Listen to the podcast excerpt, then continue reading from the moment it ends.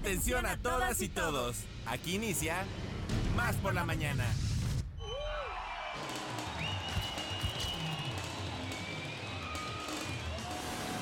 Más por la mañana.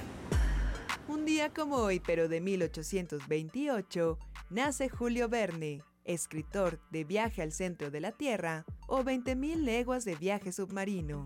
En 1587, María Estuardo es decapitada por orden de Isabel I de Inglaterra. Y en 1999 fallece la escritora y filósofa irlandesa Iris Murdoch, más conocida por sus novelas que solían tratar temas de índole moral o sexual.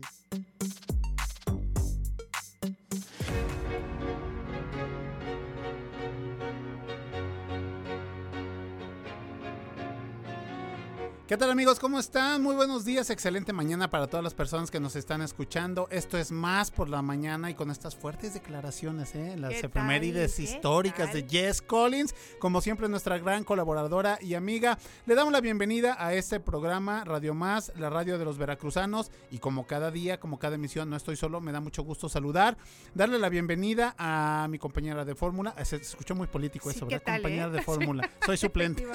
este, comadre, y bueno, todas las cuestiones positivas. Y Le Quiroz, ¿cómo estás? Muy buenos es días. Usted muy amable, oiga, positivo, pues hasta los gérmenes, ¿verdad? Pero bueno, ya vamos, ya vamos saliendo de ahí. Nos da mucho gusto, amigas, amigas que nos acompañen. De verdad, qué bueno que están con nosotros una mañana más aquí en Más por la Mañana. Y bueno, pues yo quiero empezar saludando a una señora que nos escucha, pues prácticamente todos los días y que la verdad le tenemos mucho cariño. La señora Lupita Colorado, si nos está escuchando, pues le mandamos un abrazo con mucho cariño. Claro que sí. Y bueno, pues este, comuníquese porque no me entero de repente que está usted por ahí, así es que ojalá que nos quiera escribir. Y bueno, pues también por supuesto mandamos saludos a los 212 municipios y 8 estados vecinos. Y por supuesto recordarles que tenemos teléfono en cabina 2288 42 07 y 08, además del WhatsApp por la mañana 2288 42 07. Claro que sí, hacemos el reto Lupita el día de hoy para que se comuniquen. Si usted se llama Lupita, pues mándenos un WhatsApp eh, aquí al WhatsApp por la mañana y también si no a través de las diferentes redes sociales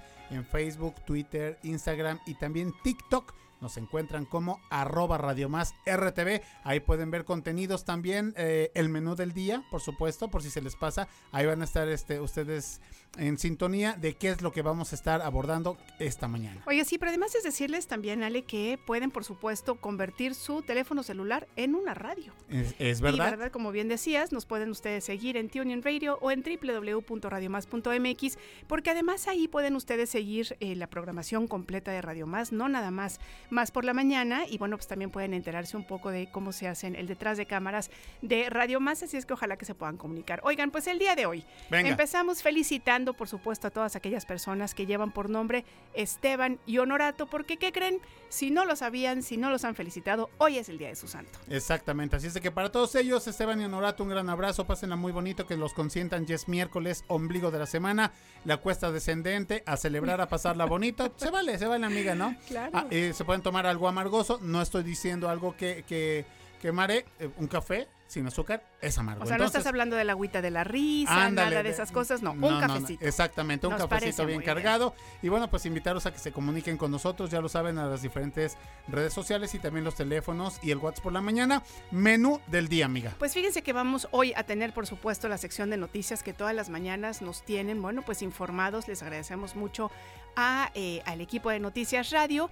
Tenemos, por supuesto, deportes, que cómo nos divertimos en esa sección y la verdad es que cómo hemos aprendido con los huracanes deportivos y bueno, pues tenemos además efemérides musicales. Claro que sí, y como cada miércoles, eh, Despertar con la Conciencia nos acompaña Kelsen Shewan, que vamos a estar platicando con ella en unos minutos más, maestra de budismo y meditación de la nueva tradición Kadampa, que eh, bueno, pues nos regala una sonrisa todos los miércoles y nos pone muy muy de buenas también. ¿Qué tenemos, amiga? Pues también vamos a tener a nuestro queridísimo sujeto en la historia, ya saben ustedes, a Miguel Ángel Quirós. Y tenemos, por supuesto, más conciencia con Liz Vázquez, Jalapa Come Rico con nuestro queridísimo amigo Ek Ochoa. Y bueno, pues también tenemos ya aquí a un invitado que en un momentito más le vamos a dar la bienvenida. Un invitado que, híjole, de verdad viene, nos regala cinco minutos y de ahí ¡fum! Se va a hacer 80 mil cosas, ya lo platicaremos. Como rockstar, Como descentralizando rockstar, el talento y la cultura de la UB, claro Eso que sí. está muy ¿Eh? bonito, me parece muy bien. Así es que nosotros iniciamos este programa porque Somos Radio Más, somos más por la mañana y así comenzamos.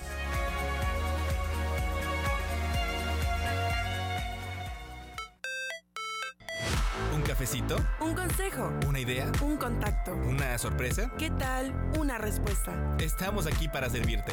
Como fuente de información, Como inspiración. como referencia Como puente para comunicarte con más personas. y como bocina para escuchar tu voz. Más por la mañana. La radio te sirve. Más por la mañana. Comenzamos. La entrevista. Más por la mañana.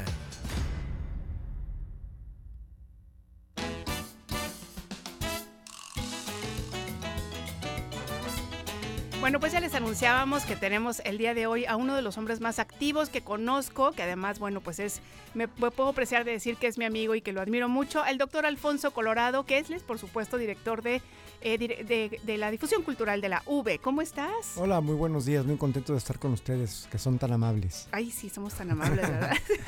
Oye, Alfonso, ¿cuál es el tema que nos vas a platicar el día de hoy? Hoy se inaugura un ciclo extraordinario de conciertos, el segundo año de Música y Contexto o El Sonido como Historia, que hace difusión cultural con los grupos artísticos de la Universidad Veracruzana y con un concierto muy especial que se llama Jalapa Ciudad Musical, Ciudad Migrante, en el cual participan varios músicos y ensambles de los grupos artísticos de la UB, como el Mariachi Universitario, el Ensamble Clásico de Guitarras, la Orquesta Universitaria de Música Popular, la Shali Big Band, junto a estudiantes de la UB de diversas carreras, muy diversas carreras como Derecho, Arquitectura, Agronomía, QFB, etcétera. ¿Y qué tienen en común este diverso grupo?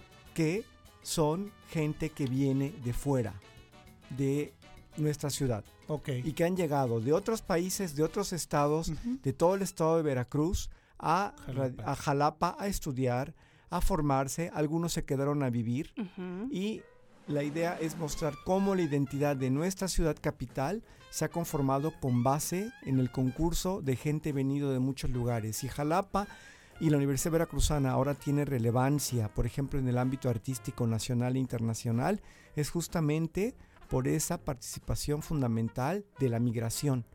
Somos una ciudad con Ujú. una identidad migrante y creo que es muy importante asumirlo y mostrar a la sociedad que esa pluralidad enriquece. Y lo que va a tocar est- estos, estos grupos, estos ensambles, estos músicos de los grupos, estos estudiantes, es música tradicional de sus regiones de origen. Entonces vamos a escuchar música de varios países, vamos a escuchar música de varios estados, del Pacífico al Atlántico, de la frontera norte a la frontera sur y de muchas regiones de Veracruz en este concierto diverso.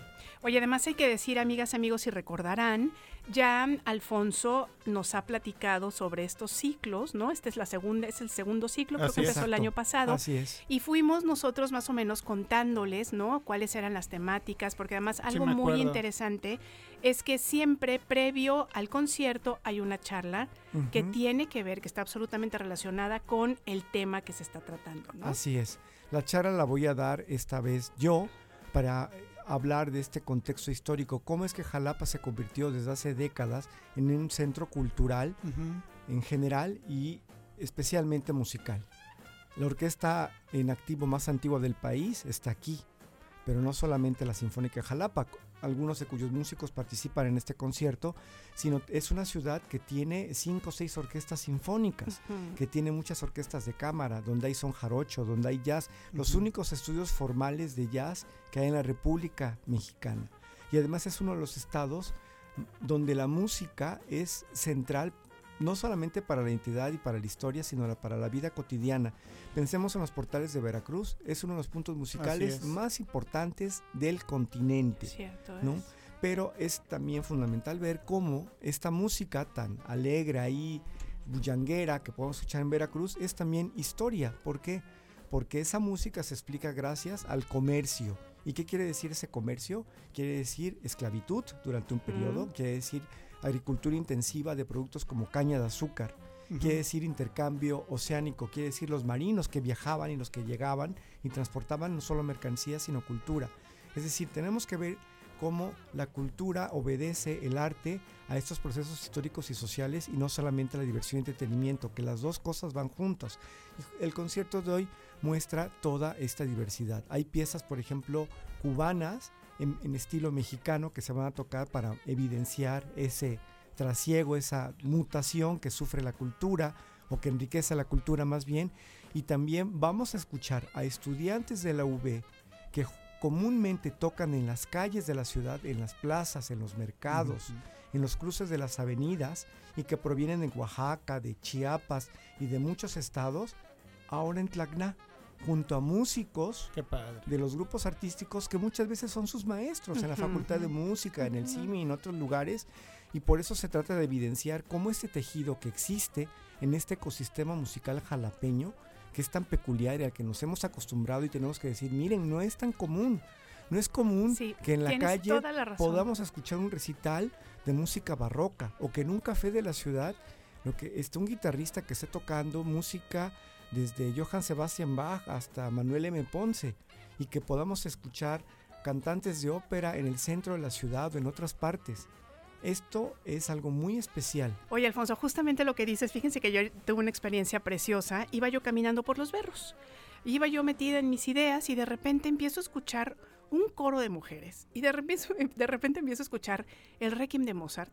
Y entonces, un- una de las piezas, ¿no? Y, y entonces empiezo a voltar y decía, bueno, ¿y esto de dónde llega, no? Ajá. Porque además yo iba haciendo mis cosas, ¿no? O sea, no es que, no es que fuera yo específicamente, por ejemplo, al museo este de la, de la música veracruzana y evidentemente de ahí cerquita. estaba saliendo. Claro. Seguramente tenían una clase, ¿no? Por cierto, muchos, muchos este, besos y abrazos a Mese Merari.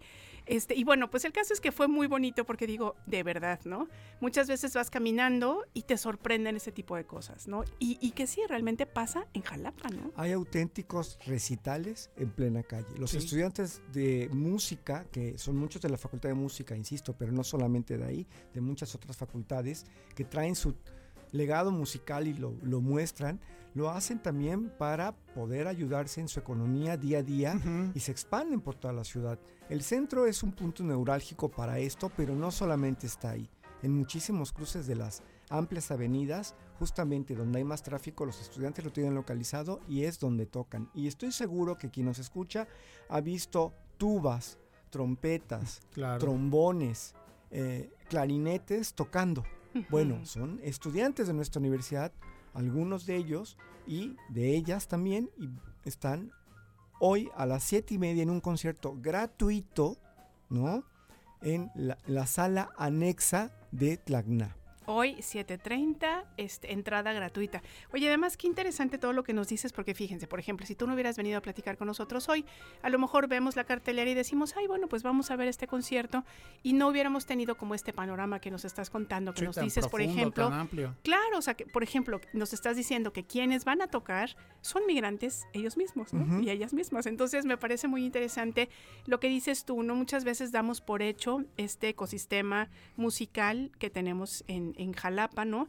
Que es verdad que tiene ya tradición, pero que yo sí siento, eso es una cosa personal, es una percepción personal, que se ha como potenciado, ¿no? Este, en estos últimos años, ¿no?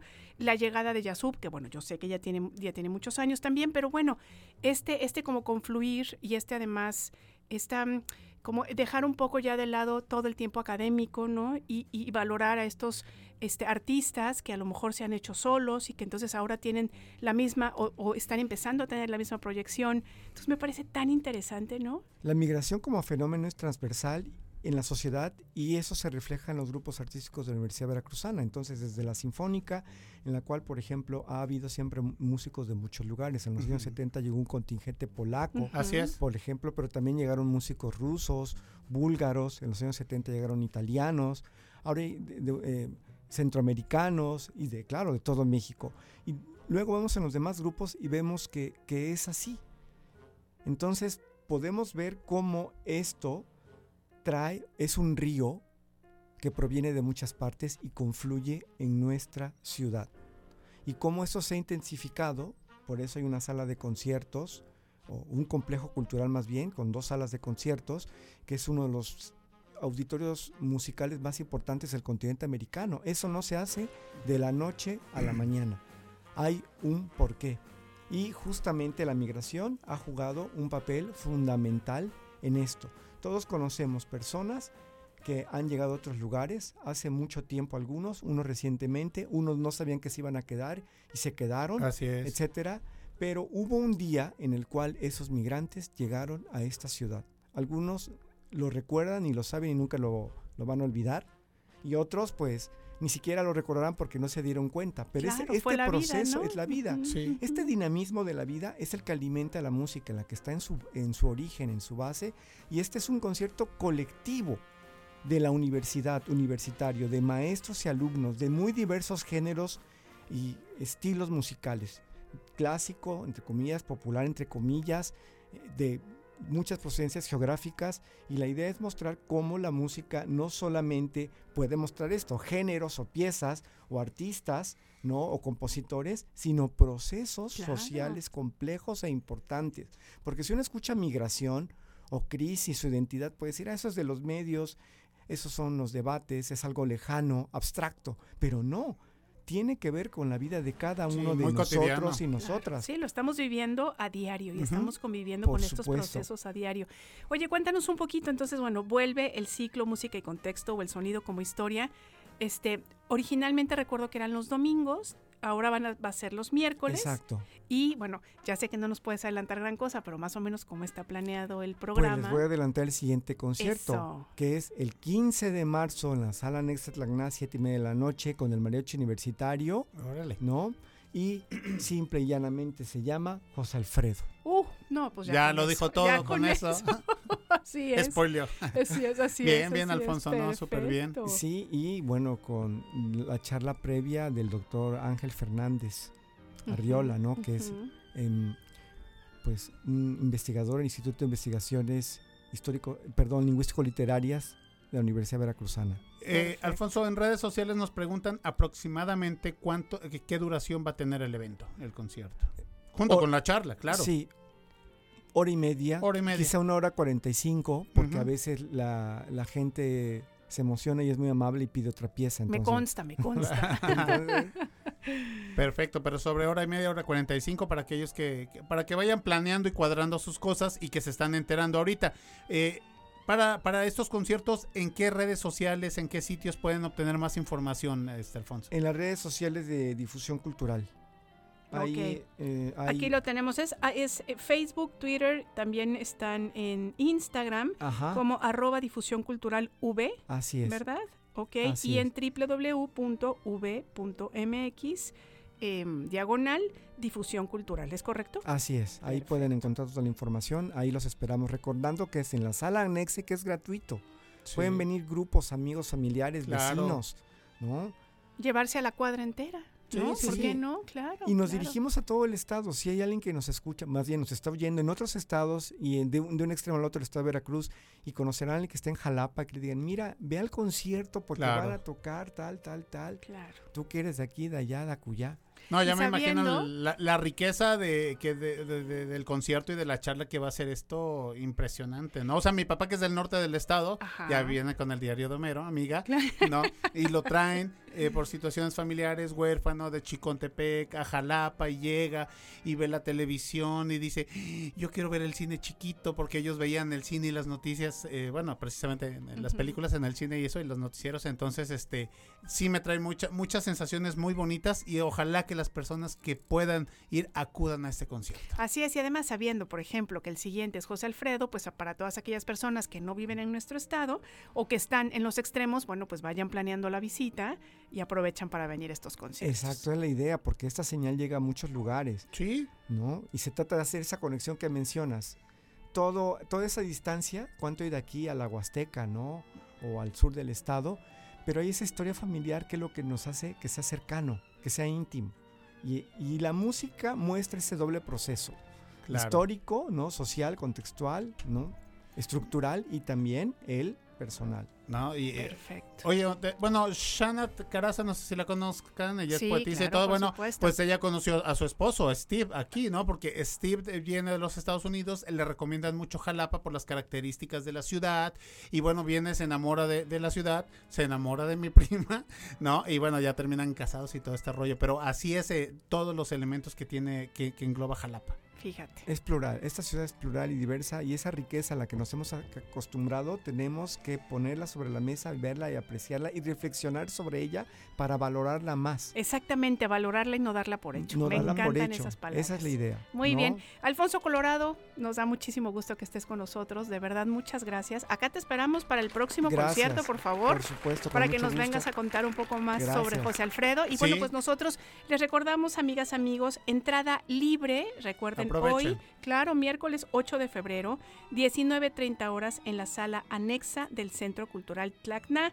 Si quieren más información es Difusión Cultural V en las diferentes redes sociales o en www.v.mx em, a diagonal Difusión Cultural. Alfonso, muchas gracias. Gracias a ustedes. Bienvenido Gracias, siempre. Alfonso. Muy Gracias. bien. Nosotros continuamos. Con Batalla de Rolas. Ay, híjole, de verdad.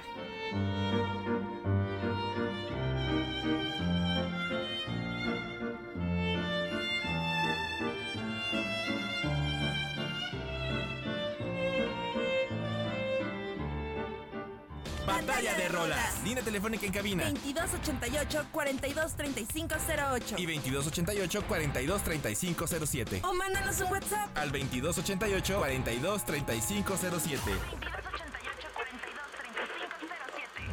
Que comience la batalla de rolas. Stamattina mi sono alzato, oh bella ciao, bella ciao, bella ciao, ciao, ciao. Stamattina mi sono alzato e ho trovato l'invaso, oh partigiano, portami via. Palmas, palmas, o vela, chao, vela, chao, vela, chao, chao, chao. Pues nos ponemos a cantar aquí en la cabina de Radio Más. Qué bueno que tienen muy buen humor y que continúan con nosotros.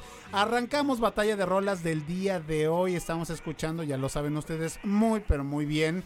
En versión, porque fue el género que escogimos el día de hoy, Ile Quiroz y su servilleta. Eh, eh, música electrónica, Bella Chao. Esta versión en vivo, amiga, que sonó en el 2018 en el famoso Eurodance, allá en Europa, en estos festivales que duran 2-3 días de música electrónica. Ahí sonó Bella Chao en versión electrónica a cargo de los eh, DJ Hardwell y Madix. Eh, como ustedes saben, esta canción, bueno, pues es un clásico italiano que tiene que ver mucho con... un movimiento de donde los campesinos, agricultores y personas en general acudían a la guerra y cantaban precisamente esta canción como himno que los identificaba. Lógicamente viene después esta serie de Netflix, La Casa de Papel, donde la retoma en una cena Berlín y el famoso profesor, ¿no? Y empiezan a cantar y es donde hace boom este tema musical. Y bueno, pues está disponible, quiero decirle, en todas, pero absolutamente todas las plataformas digitales de audio. Eh, el- le podemos encontrar en el álbum eh, Hardwell Volumen 9. Bella Chao en versión electrónica para todos ustedes.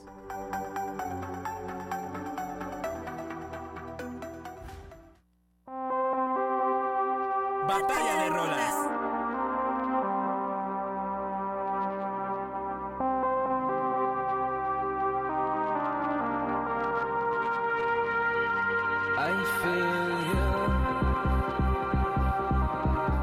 Bueno, pues la propuesta mía del día de hoy, fíjense cómo nos ponemos de acuerdo. Podríamos haber escogido este, música electrónica estadounidense y pues no. Nos fuimos los dos al viejo continente porque lo que yo les quiero proponer el día de hoy es la banda alemana Schiller. Fíjense que este proyecto musical es de Christopher von Dahlen. Él es alemán, como les decía, músico, compositor y productor alemán. La canción que estamos escuchando se llama Leben I Feel You o Yo Te Siento. Es una canción que a mí realmente me gusta muchísimo. Sí, y fíjense padrísima. que algo que contarles es que, eh, como, en, como en muchos otros eh, proyectos de música electrónica, Von Dahlen, que es quien lleva a Schiller, no canta en ninguna de sus composiciones. Él todo el tiempo está escogiendo a diferentes cantantes que son, bueno, dentro y fuera de Alemania, en donde ellos eh, se desarrollan. Y bueno, pues entre los músicos y vocalistas que han participado con Von Dalen se encuentran el músico y actor alemán Ben Mecker, la cantante irlandesa Moya Brennan del grupo Clannad, no sé si algunos de ustedes recordarán este grupo Clannad, y también por supuesto la soprano famosísima Sarah Brightman. Así es que el día de hoy yo les propongo a Schiller, esta banda alemana, bueno, más bien este proyecto alemán con esta canción Leben I Feel You.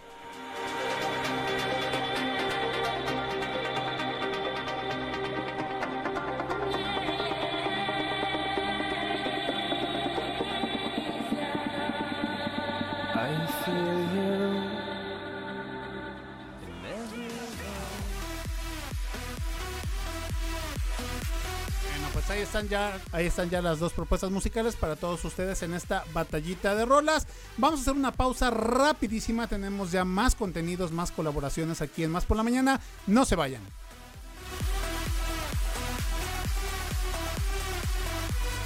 WhatsApp por la mañana. 2288 42 35 07. WhatsAppea con nosotros. WhatsApp en cabina. Más por la mañana. Sentido común con sentido del humor. Más por la mañana. En un momento regresamos. ¿Cuándo te sientes más al tiro? Con más energía, más claridad. Mm, más por la mañana. Estamos de vuelta.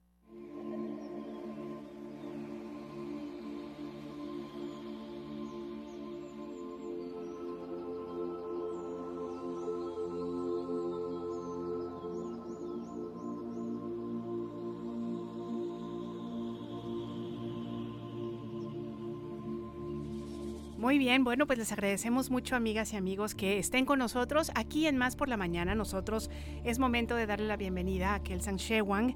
Y bueno, pues como siempre, nos encanta tenerte aquí. Muchas gracias por estar con nosotros. ¿Cómo estás? Hola, Elena. Muy bien. Hola, Alex. Muy Hola, bien, hola. muy contenta. Qué bueno, bienvenida. aquí. Oye, fíjate que yo quisiera que entráramos en materia y ahí voy a andar de preguntona, como siempre ya me conoces.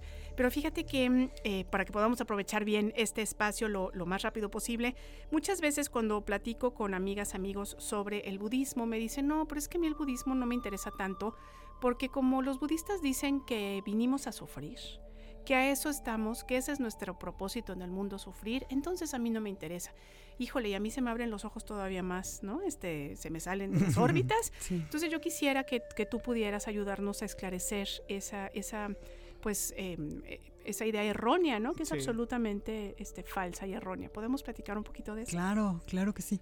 Pues es una pregunta muy buena porque ahí hay justamente una de las de las características que a veces nos obstaculizan para conectar con un desarrollo espiritual es que tenemos información así tergiversada. Y no, la, no, sí, la, pers- la perspectiva budista en torno al sufrimiento tiene relación con que conozcamos el origen del sufrimiento, como dice Buda en las cuatro nobles verdades, conoce los sufrimientos. Necesitamos identificar cuál es el origen de nuestro sufrimiento para que, evidentemente, para a través de una práctica y de un camino, ir eliminando las causas del mismo, hasta alcanzar la liberación, que es ya la liberación del sufrimiento de manera permanente o nirvana. Entonces, el sufrimiento es una gran escuela para el budismo, pero no en, no en ese sentido, ¿no? El que, que planteabas con tu pregunta, no desde una perspectiva, por así decirlo, eh, masoquista, ¿no? Sino al contrario, desde un reconocimiento de esta profunda verdad. Entonces, tenemos que entender que la experiencia ya de haber tenido un renacimiento eh, humano es sufrimiento. Sí, exacto. ¿no? Y que la enfermedad es sufrimiento y que la vejez es sufrimiento y que la muerte es sufrimiento. Entonces, son estas experiencias humanas que generalmente a lo largo de la vida nosotros por ignorancia tratamos de compensar o, entre comillas, eludir, porque no lo logramos, aunque lo intentamos, apegándonos justamente a placeres, a actitudes, por así decirlo, a veces muy destructivas, creyendo que desde ese lugar estamos, por así decirlo, socavando la experiencia, ¿no? de, de la experiencia humana que implica también un renacimiento pues contaminado, ¿no? Que, que- que es lo que nos genera sufrimiento en esta existencia. Entonces hay una gran sabiduría en entender el origen de nuestro sufrimiento Claro. justamente para poder trascenderlo. Entonces, eso es justamente lo que te quería preguntar, porque bueno, muchas veces, o sea, si lo ponemos así en formas muy, digamos, muy básicas, ¿no? Sabemos que el sufrimiento está ahí, ¿no? Porque así nos han enseñado a verlo y a vivirlo, ¿no? Entonces, entonces lo que, lo que, lo que se hace en el budismo es identificar cuáles son estas fuentes que nos están dando el sufrimiento, que generalmente, bueno, pues son como todas estas ideas erróneas, ¿no? Y entonces en el momento en el que nosotros ya podemos eh, ponerles nombre y apellido, etiqueta, empezamos a trabajar con ellas, ¿no? Para que entonces haya un cambio hacia, hacia lo bueno. ¿Es así? Sí, pero sobre todo es abandonar el origen del sufrimiento, ¿no? que está en justamente en nuestra ignorancia. Una ignorancia que identificamos como el veneno de nuestras perturbaciones mentales. Ahora, lo que ocurre es que en sumidos en esta ignorancia nosotros creemos que el sufrimiento se puede, por así decirlo, le podemos dar paliativos y eso es contraproducente. ¿Por qué? Porque eso justamente nos evita el que queramos reconocerlo. Entonces, no vamos a poder trascender algo que no estamos aceptando y que no estamos admitiendo. Entonces, por ejemplo, la experiencia de la enfermedad es una experiencia humana. Todos enfermamos y todos en algún momento vamos a enfermarnos hasta morirnos. Es Ujú. una realidad. Pero Sí. ¿qué pasa? Que en nuestra ignorancia nosotros lo negamos. Y al negar eso, no sabemos cómo enfrentar esta situación cuando llega a nuestra vida.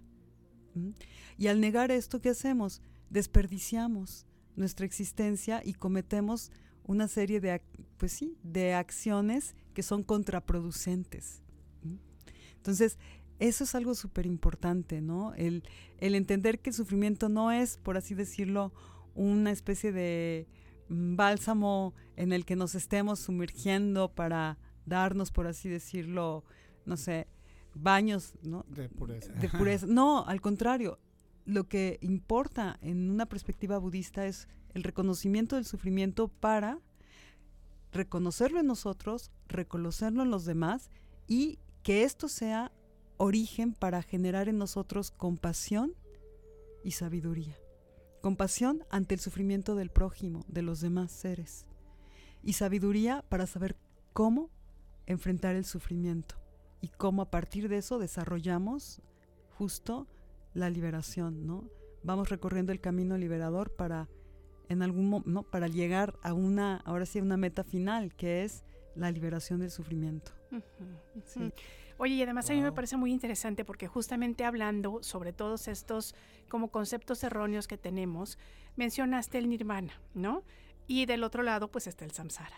Y entonces a mí me da mucha me da mucha risa por un lado y por otro lado me da preocupación porque hay perfumes que se llaman samsara, porque hay restaurantes que se llaman verdad. samsara, ¿no? Sí. Y no nos estamos dando cuenta de la carga tan fuerte que tiene esta palabra. Por favor, explícanos para que cuando alguien adopte un perro y sienta que es un nombre chic, podríamos decirle, Ajá, sí. no le pongan a su perro y a su gato No. Samsara, ¿no? Por favor, platícanos un poquito de eso. Híjole, sí. Buen punto, amiga. Sí, pues esa es una de las maneras, ¿no? Arbitraria que a veces utilizamos términos sin saber realmente cuál es el significado. Bueno, samsara es una palabra sánscrita que significa justamente vida contaminada. El samsara es justo la fuente y la manifestación del todo el sufrimiento, no solamente, insisto, manifiesto, sino también Ujú. subyacente. ¿sí? Entonces, ¿qué implica el samsara? Y es la experiencia de una mente ignorante, ¿sí? Y una mente ignorante que tiene una idea equívoca de quién es, es decir, de lo que es el yo, y que está anclada en el aferramiento propio. Entonces, samsara es la experiencia de una mente contaminada e ignorante.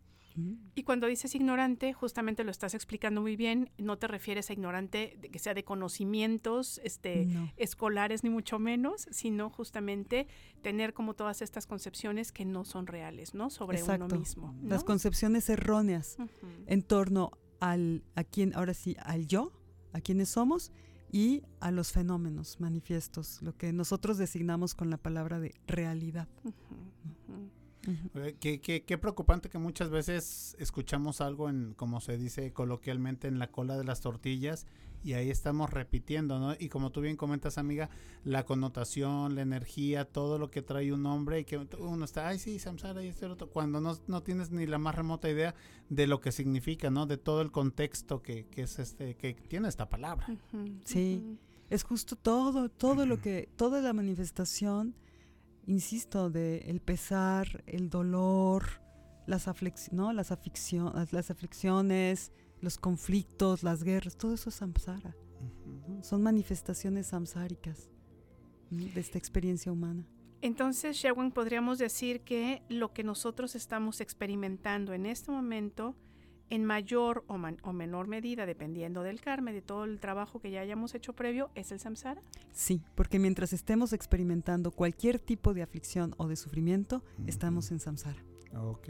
¿no? ¿Qué tal? Mm. Hay que reflexionar. Muy es, sí. profundo. hay que ver, hay es que muy ver, profundo. claro. lo que nosotros en no en esta en esta insisto en esta ignorancia estamos haciendo es creer que podemos por así decirlo vencer a samsara Ujú. cómo comiendo pastelitos cometiendo excesos de todo tipo, involucrándonos en relaciones. Es decir, todo el tiempo estamos buscando liberarnos del sufrimiento y, y estamos buscando también estrategias o se nos brindan culturalmente caminos erróneos que creemos que esos van a ser ¿no? las rutas o las vías de escape a la manifestación que todos anhelamos, que es el ser felices. ¿no? Y el ser felices no un ratito, el poder disfrutar de una felicidad permanente, imper- ¿no? Sí. impercedera. Entonces, ¿qué hacemos? Pues lo estamos persiguiendo ¿no? de diferentes maneras, pero tarde o temprano experimentamos en esta búsqueda decepciones, problemas, adversidad. Y la manera en que estamos tratando de enfrentar la adversidad es equívoca. ¿Por qué? Porque eso genera más sufrimiento todavía. Oye, y hablando de estas fuentes de sufrimiento, bueno, ya lo hemos platicado contigo, tú nos has hablado este, en otros momentos, eh, por ejemplo, del apego, ¿no? Y eso me hace pensar en lo que nos estás diciendo ahorita, ¿no? De repente tenemos este vacío interior, ¿no? Y llega una persona a nuestra vida, o llega un trabajo a nuestra vida, o llega un objeto a nuestra vida y nos da un placer, digamos, este momentáneo. Y de repente esto se acaba. Y entonces entramos en un berrinche, ¿no? De que decimos, es que no quiero que se acabe, es que yo quiero que esto me siga dando el placer y el no sé qué y el no sé cuánto.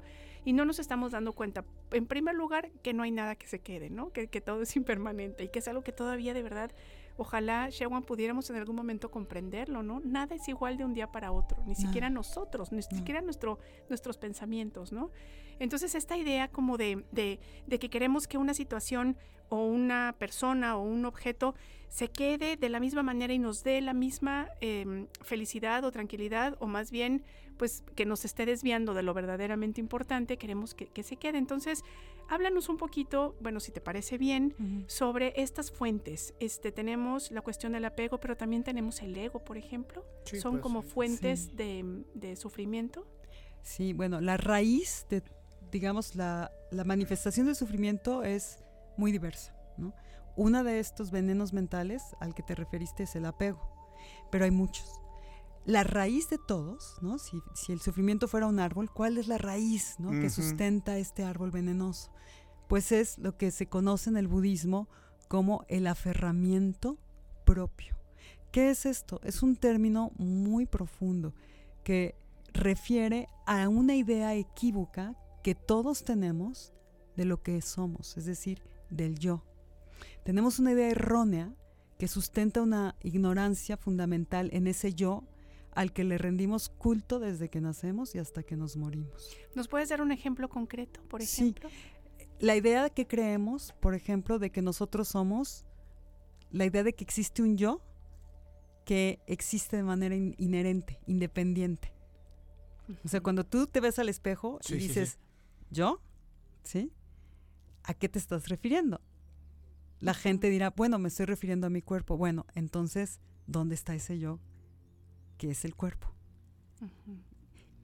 No, pues es mi mente. ¿Dónde está ese yo que es mi mente? No, pues la unión de ambos. Y Buda, a través de una serie de razonamientos lógicos, nos revela que en realidad ese yo es una ilusión.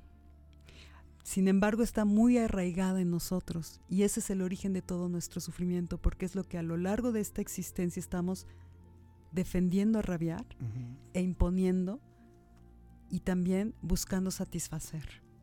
Entonces, ese, ese aferramiento propio es el origen de todo el egoísmo manifiesto y subyacente. Entonces, si te fijas, vamos por la vida rindiéndole culto a ese yo, porque lo que buscamos es lo mejor para él. Y esto también implica una actitud de lo mío. Y eso es lo que da origen a todo el sufrimiento. Todo. ¿Por qué? Porque generamos apego, porque generamos envidia, porque generamos odio, porque generamos un montón de perturbaciones mentales con la intención de satisfacer los deseos egoístas de esa idea equívoca de quiénes somos.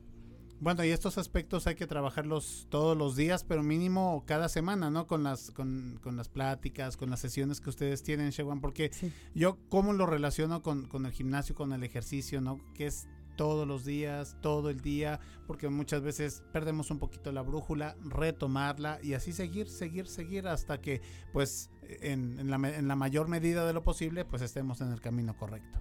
Sí, la práctica es el maestro. Oye, pues justamente antes de despedir esta sección, queremos por favor pedirte que nos recuerdes justamente la práctica claro. contigo, la maestra.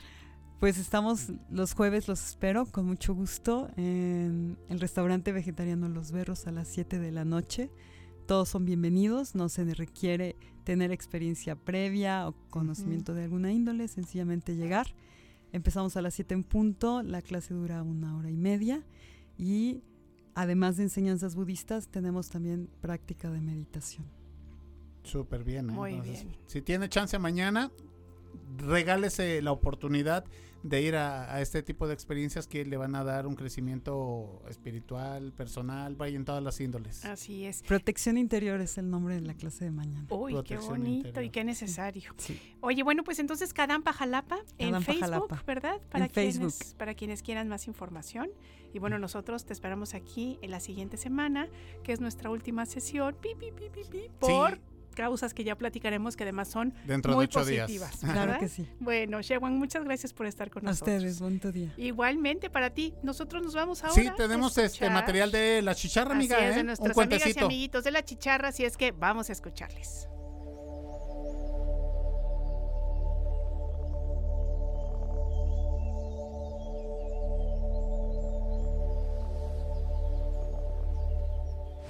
Información, empatía, igualdad, creatividad, buen trato y diversión. Se siente bien hacer comunidad, ¿eh? Más por la mañana. Bueno, a todas horas. La radio te sirve. Este es el segmento infantil de Más por la Mañana. ¿Y qué escucharemos hoy?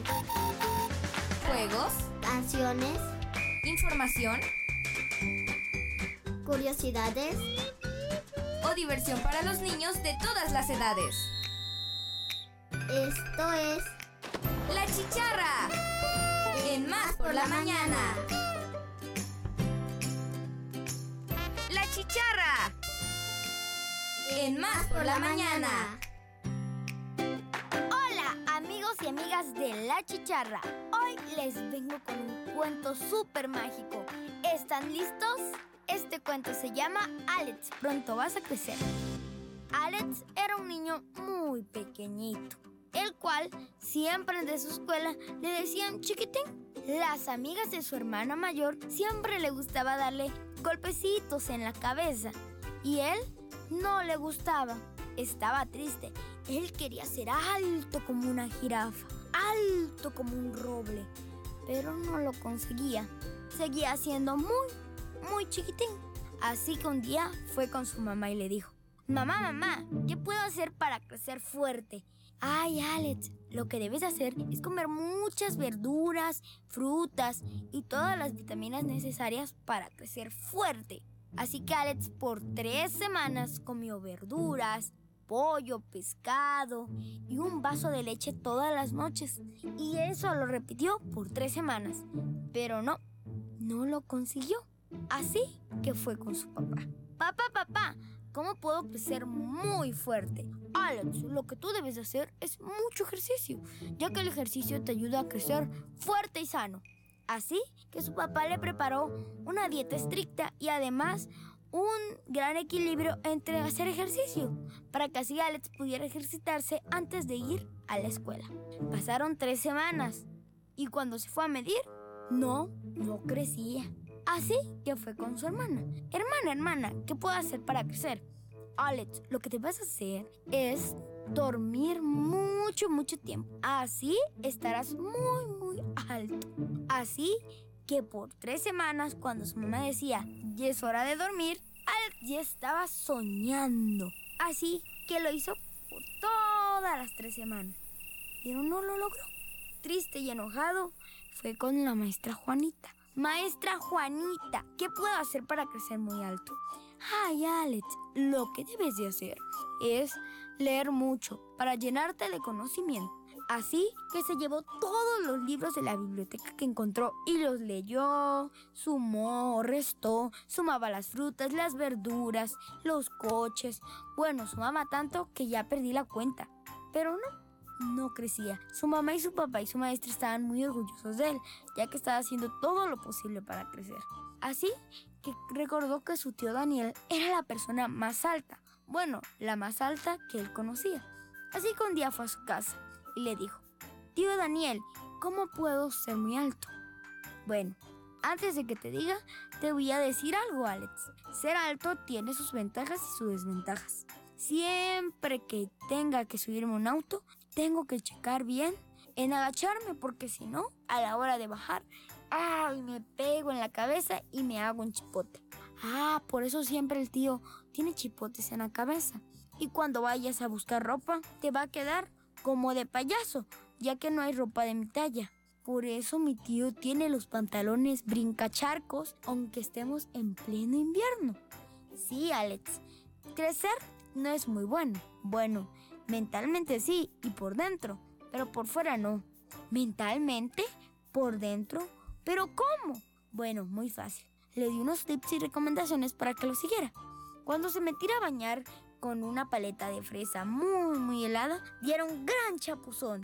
Y cuando se metiera a la alberca, saltara del trampolín más alto. Y así disfrutara su niñez porque era la etapa más bonita y más divertida. Espero que les haya gustado. Yo soy Oliver Alejandro y nos escuchamos la próxima.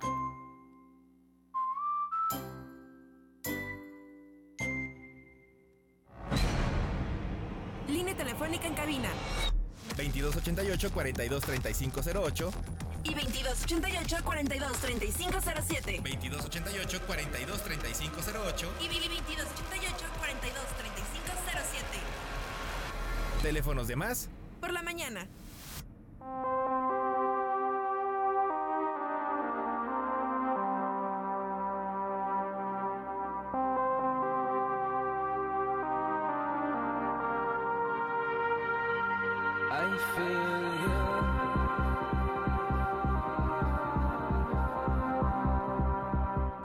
Bueno, pues esta batalla de rolas el día de hoy es de música electrónica y mi propuesta es Leven I Feel You, que significa yo te siento. Y bueno, pues ya saben ustedes que es del alemán Schiller. Fíjense que este es el segundo sencillo que salió en el año 2003 en el álbum que lleva justamente el mismo nombre, se llama Leven.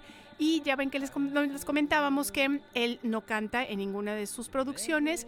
En este caso, la voz que estamos escuchando es Peter Hebner, que él, bueno, pues ya ha participado varias veces con eh, Schiller. Y bueno, decirles que estuvo, eh, salió el primero de octubre del año 2003 y llegó al número 15 en, de los más, de los singles o de los sencillos más eh, famosos o más escuchados en Alemania y también en Italia, que saben ustedes que también tienen, bueno, pues una tradición por la música electrónica muy fuerte, bueno, pues estuvo eh, también en los primeros lugares, así es que bueno, pues ojalá que les esté gustando esta canción, 2288 4235 07 y 08 para que voten por I Feel You de Schiller.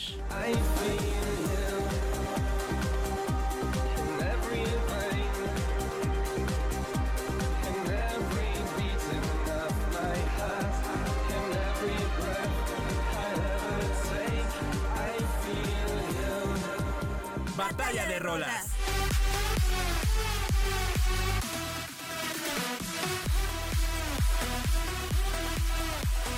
Y del trance brincamos al dance, ¿no? De esta otra versión de Bella Chao eh, de 2018, el Eurodance precisamente. Y bueno, pues ya les decía yo que el DJ es Hardwell, que su, ro- eh, su nombre es Robert Van de Kurp.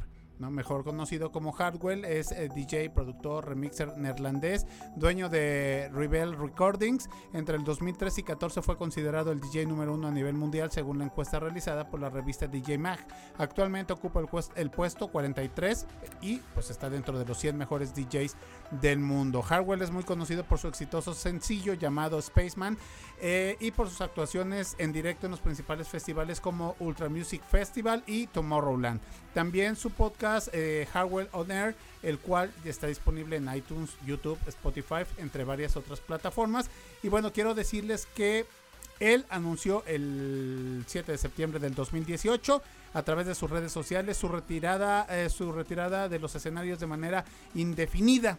Entonces, bueno, pues esta, esta presentación que estamos escuchando fue cuando él le puso pausa a su carrera eh, profesional artística como DJ. Entonces, bueno, pues ahí está esta versión de Bella Chao en música electrónica dance. Y si ustedes quieren votar, recuerden hacerlo al 2288 42 3507. Por cierto, Luis de Córdoba vota por Bella Chao.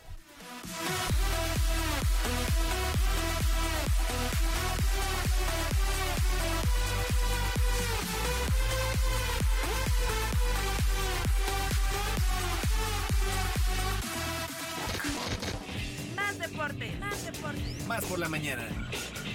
más deporte. Más por la mañana. Perfecto, le damos la bienvenida aquí al Huracán Deportivo. En un momento más estará con nosotros Edgar del Ángel, pero Atrás, por lo pronto, atrás, atrás. Atrás, chiquillas, sosiéguense, chiminos. Él es mi queridísimo Erasmo Hernández de Menegui. ¿Cómo estás? Muy buenos días. Bienvenido a la cabina de Más por la Mañana. Muy buenos días, es un gusto saludarles, mi estimada Eliana, mi estimado Alejandro Enríquez, a usted público conocedor. Eh, pues ayer se rompió un récord, un récord en la NBA. Usted ya sabe de qué estamos hablando, del señor LeBron. LeBron James. LeBron James que eh, se vuelve ya inmortal. Es- es- prácticamente ya tenía asegurado su paso por el Salón de la Fama con cuatro títulos, haber estado, eh, haber hecho campeón a Cleveland, esta- eh, su paso por Miami con los Lakers. Y bueno, pues ayer logra superar la cifra histórica de Karim Abdul-Jabbar, aquel legendario jugador de los Lakers. los Lakers, y Además también artista de cine. Eh, Fíjate que... ¿Bruce Lee? Sí, sí, sí, en Operación Dragón, en donde sale Bruce Lee con su mítico traje amarillo. y los chacos. que además eh, Karim Abdul-Jabbar pues, fue también alumno de Bruce Lee, de, de- de esta variante que él desarrolla de- del Kung Fu.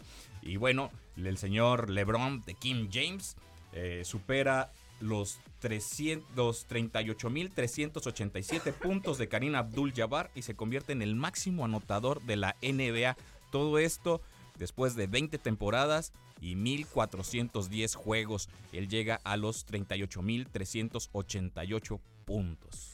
Fíjate que este me gustó mucho, mucho y fue muy emotivo cuando, cuando rompe el récord LeBron James y todos los jugadores, eh, tanto compañeros como, como rivales, ¿eh?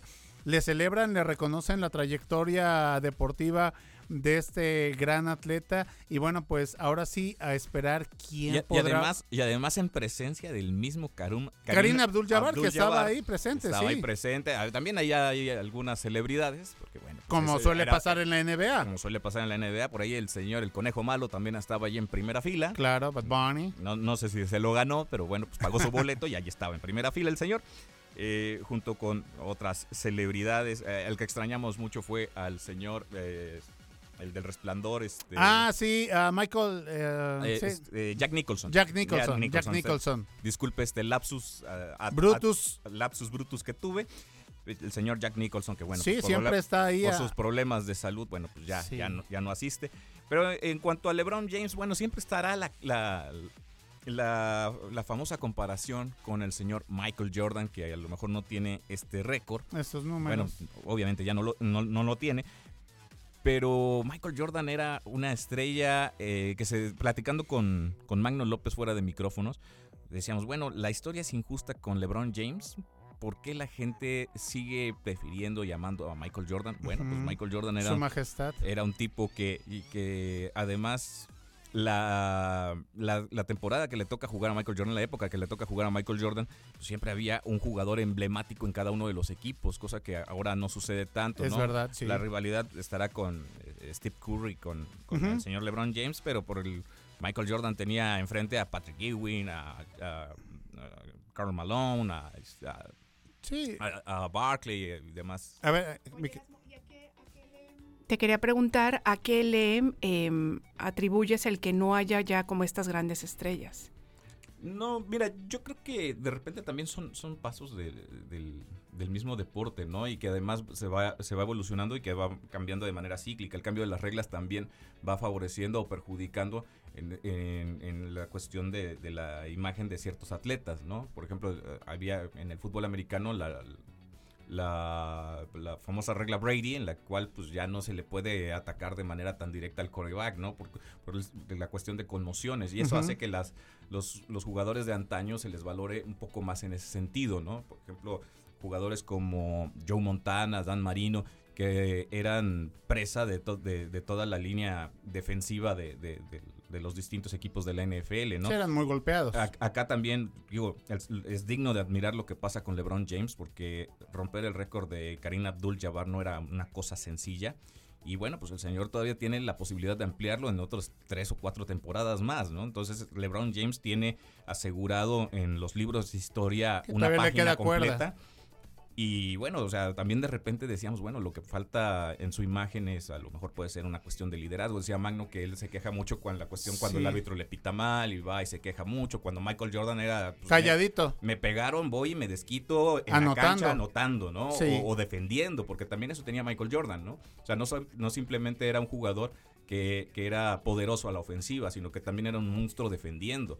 A eh, y con todo que tenía jugadores que, que estaban ahí para eso, como Dennis Rodman, ¿no? Que era un, Eh, Es lo que yo les iba un a... torbellino en la cancha, ¿no? Y fuera de ella, ¿no? Y, y Michael Jordan Ile eh, lo lograba controlar, ¿no? Lograba sacar lo mejor de él deportivamente hablando, ¿no? Es una cuestión también de, de cómo lo ve el público, eh, el- esta cuestión de liderazgo, ¿no? De- y, y también decía yo, le decía a, a Magno, le digo, bueno, a lo mejor a LeBron le faltó que alguien le pasara la estafeta de manera simbólica, ¿no? Michael Jordan se demostró que era de los mejores al enfrentar a grandes leyendas que todavía, que a pesar de que ya estaban un poco grandes de edad para, Sí. el, para el deporte. Larry Bird con eh, Boston. con- Oigan, y Magic y- Johnson, yo Magic recuerdo Johnson. Magic Johnson. Sí, ¿no? también. De hecho, hay una anécdota eh, con el Ellos famoso Dream Team. Contemporáneos. Ujú. En el famoso Dream Team, en el cual hacen un interescuadras y se vuelve el equipo de Jordan contra el equipo de, de Magic, ¿no? Y de repente empiezan a volar chispas y empiezan a jugar más que un interescuadras, un partido por el honor, en el cual al final Magic Johnson reconoce la grandeza de Michael Jordan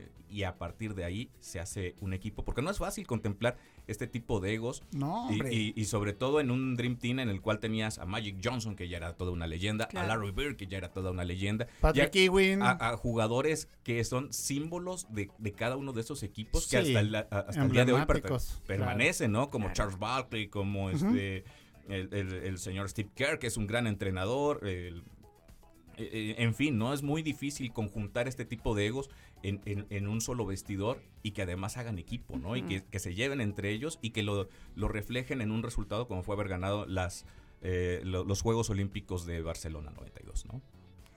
¿Qué tal? Pero pues bueno, ahí va, ahí va a seguir. Lo que pasa es que sí, Jordan, y yo creo que, que lo tenemos como referente porque tuvo esta serie de campeonatos de manera consecutiva, ¿no? Porque como tú dices, fue muy emblemático con un solo equipo que fueron los Toros de Chicago, aunque después ya regresó con los este, Wizards de... Sí, se- des- después de su retiro regresa con los Wizards de de Washington. Washington, ¿verdad? Y, y el día de hoy también es un tipo eh, sobresaliente fuera del, del deporte, Claro. ¿no? Con sus propias marcas, es dueño del equipo de los Charlotte, de, de- de los Hornets, perdón. Ujú.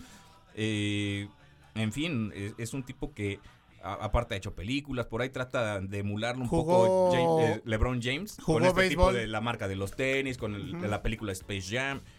Pero de repente hay una magia que, que viene eh, como si alguien los tocara con una varita mágica y dicen, sí, tienes tu logro, talento, esfuerzo, dedicación, pero además vas a tener esta chispa que es la que te va a levantar por encima de todos los demás. Eso es lo que tenía Michael Jordan y que a lo mejor están castigando muy, muy duramente al señor LeBron James.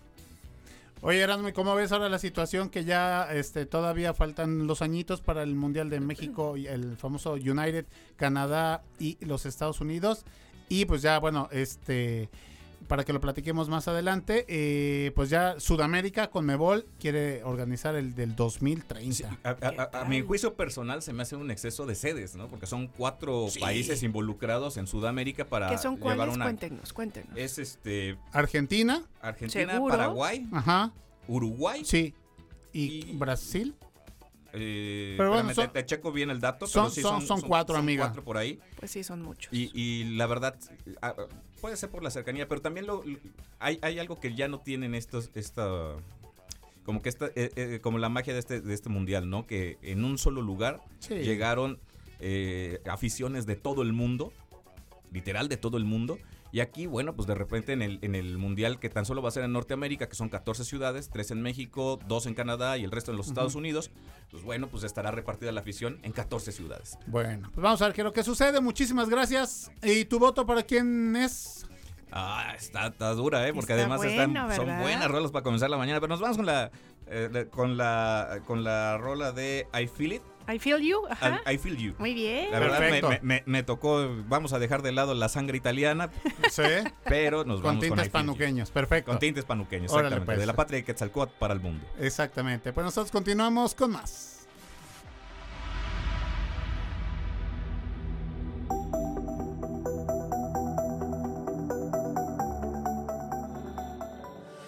¿Cuándo te sientes con más capacidad de raciocinio? En un momento regresamos. Una nueva versión de nuestra comunidad es posible. Más por la mañana. La radio te sirve. Estamos de vuelta. Más noticias. Más por la mañana. Carlos Zamora Informa.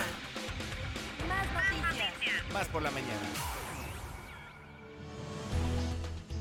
El gobernador Cuitláhuac García Jiménez informó que la rehabilitación del estadio Luis Pirata Fuentes generará 370 empleos directos en su punto cumbre y tres o cuatro veces más indirectos. En conferencia de prensa señaló que la política a favor de la salud incide en intervenir los espacios deportivos, pues de esta manera se invita a la gente que haga cualquier tipo de deporte.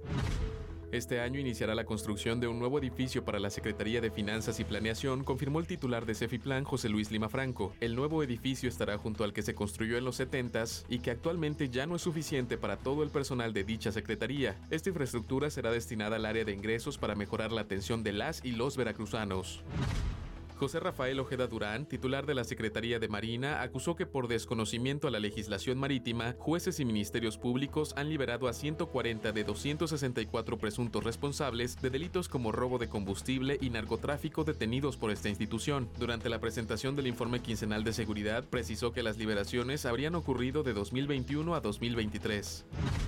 La Secretaría de Salud de Durango registró una nueva muerte por el brote de meningitis en la entidad, con lo que suman 35 defunciones por la enfermedad y 79 contagios confirmados. Cabe recordar que el brote de la enfermedad comenzó en pacientes que fueron sometidos en mayo a un procedimiento de anestesia aplicada por medio de agujas a la médula espinal conocida como ráquea, en cuatro hospitales privados de Durango. Al menos 4.544 personas murieron en Turquía tras el devastador sismo que azotó el suroeste del país el pasado lunes, esto de acuerdo con un nuevo balance difundido por las autoridades de gestión de desastres y emergencias. Este reporte eleva el número total de víctimas en Turquía y la vecina Siria a 6.256 tras el peor terremoto en la región en casi un siglo. Por su parte, el gobierno de Turquía declaró tres meses de estado de emergencia en las 10 provincias afectadas por los fuertes terremotos que se registraron en el país. La alcaldesa de París, Anne Hidalgo, dijo que no se debería permitir que una delegación rusa participe en los Juegos Olímpicos de París el próximo año si Moscú continúa con la guerra en Ucrania. Anteriormente, Hidalgo había estado de acuerdo en permitir que deportistas rusos compitan bajo una bandera neutral. Sin embargo, se retractó durante una entrevista dada a un medio local. La funcionaria reconoció que la decisión final le pertenece al Comité Olímpico Internacional, pero dijo que su deseo es que veten a los deportistas rusos mientras continúe la guerra. Sujeto en la historia. Con Miguel Aguilar. Sujeto en la historia. Con Miguel Aguilar. Más por la mañana. Bueno, pues le damos la bienvenida a mi queridísimo Miguel Aguilar Quiroz, iba a decir a mi paisano, pero no, no es mi paisano. ¿Cómo se dice cuando somos? Tocayos de apellido, Mi ¿no? Tocayo de Tocayo, apellido, tocayo, efectivamente. ¿Cómo estás? Bienvenido. Muchas gracias. Otro miércoles de estar muy agradecido con De Más Sujeto por en la. Historia. Otro, otro miércoles de sujeto en la historia. Y la verdad es que termino, traigo un tema que creo que ya habíamos hablado porque ya, ya en dos ocasiones creo que había tocado la constitución del 17. La toqué incluso porque yo hablaba la, aquella vez de la Revolución Mexicana. La toqué porque, bueno, para cualquier punto de, de, de partida de la historia, de poner como un punto final de la Revolución Mexicana, es bien dicho que es la, la, la constitución del 17. Si bien solo eran unas reformas, si bien solo eran unas reformas de, de so- sobre eh, para reformar la constitución de- del 57 de 1857 hay que decirlo que también eh, ¿qué, qué pasa qué pasa cuando el, cuando el 17 bueno viene viene viene viene de una lucha de revolución obviamente para la destitución de Porfirio Díaz se queda Madero pero después viene esta ola carrancista ya mucho más constitucionalista, ya de muchísimos abogados, de mucha gente, de, de- ya de mucha gente ya más intelectual y sobre todo de, de, pues ya, ya más políticos más hechos, ¿no? Eh, por ahí decía el maestro Monsiváis, ¿no? Que está el que hace, está el que cría el perro y el que lo malcría, ¿no? ¿Por qué? Porque aquí están las bases también de, de esta constitución del 17 también fundó las bases para lo que después conoceríamos como el Partido de la Revolución Mexicana. Entonces Así después, es. entonces eh, después de aquí, bueno, va a venir Álvaro Obregón, Plutarco Elías Calles y, y el resto de la historia la conocemos, ¿no? Pero aquí en esta ola carrancista, si, bien no era, no, eh, un poco para tratar el hecho, no, no eran del todo equívocas la- las reformas que se intentaron componer hacia la, la constitución del 57, pero que hace primero Carranza en, se- del, para la, previo a la constitución de 1917, la, eh, Carranza en 1916 hace un congreso constituyente, que es los que firman, que es los que terminan firmando la constitución del 17. Ese Congreso Constituyente es, son los que no se quedan solamente con las reformas que quería poner Carranza, sino que también ellos, ponen, ellos modifican los artículos de la educación, del trabajo y de la tierra, y es cuando se crea el artículo de la educación gratuita y laica, Ujú. los de, los de eh, cobrar un, el, el predio, bueno, cobrar un impuesto sobre, sobre la tierra, y después el de los derechos laborales, ¿no? Recordemos que también parte de la Revolución Mexicana son estas grandes huelgas que tuvieron y matanzas que también fueron eh, para, los, para los obreros y sobre todo por podemos recordar la de Río Blanco, un, un 7 de ene- de enero, por cierto, pero el pasado 5 de febrero se reformó la constitución del 57 y tenemos la, hasta que actualmente tenemos la, reform- la constitución de 1917 y para entender un poco más el hecho les preparé una cápsula que podemos escuchar adelante. Ah, bueno, Vamos a pues perfecto. Venga.